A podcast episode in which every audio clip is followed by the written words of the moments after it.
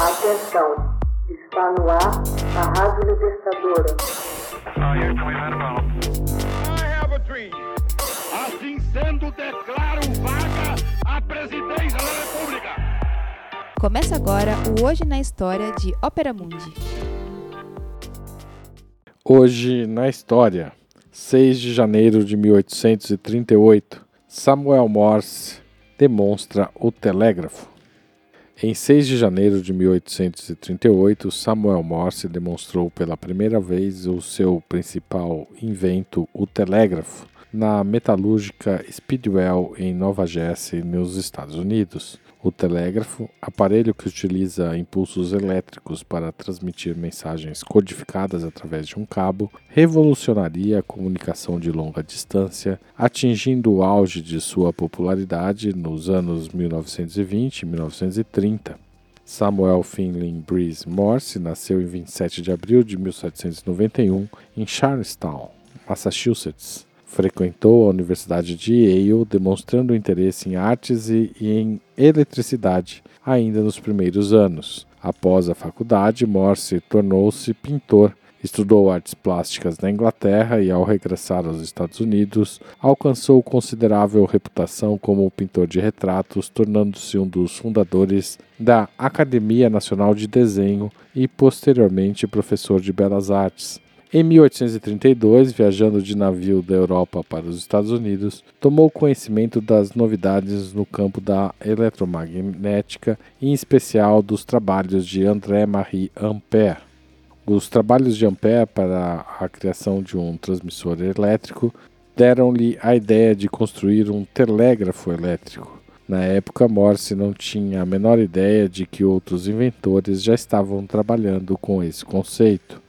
Morse levou muitos anos desenvolvendo um protótipo. Chamou dois amigos, o físico Leonard Gale e o mecânico Alfred Vail, para ajudá-lo. Em 1838, demonstrou seu invento servindo-se de um código, o código Morse, em que pontos e traços representavam letras e números. Em 1843, Morse finalmente convenceu o Congresso dos Estados Unidos a financiar a construção da primeira linha telegráfica no país de Washington a Baltimore. Em maio de 1884, Morse despachou o primeiro telegrama oficial por cabo com a mensagem What hath God wrought?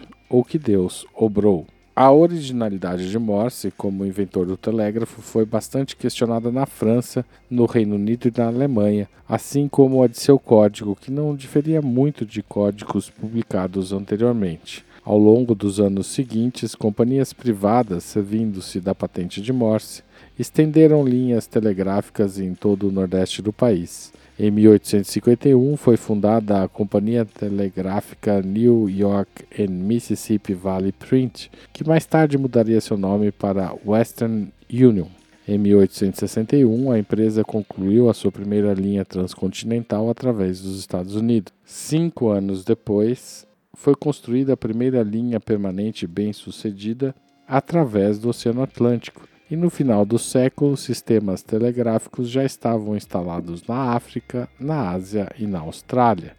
Como as companhias telegráficas cobravam por palavra, tornou-se comum falar-se de linguagem telegráfica, caracterizada por um texto bastante sucinto, sem se importar se continham boas ou más notícias. A palavra stop, pause não era cobrada e costumava ser utilizada em lugar de toda uma frase dependendo da combinação prévia entre o emissor e o receptor. Em 1933, a Western Union introduziu os telegramas sonoros com músicas dedicadas a datas especiais como Natal.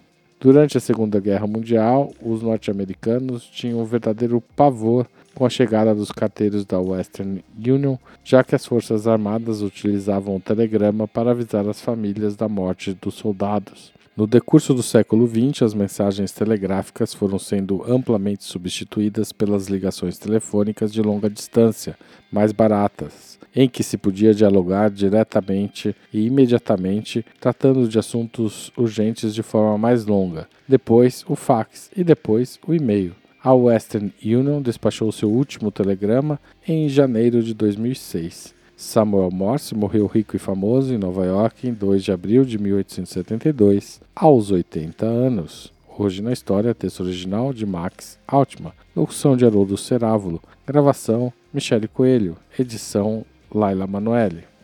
Você já fez uma assinatura solidária de Opera Mundi? Com 70 centavos por dia, você ajuda a imprensa independente e combativa.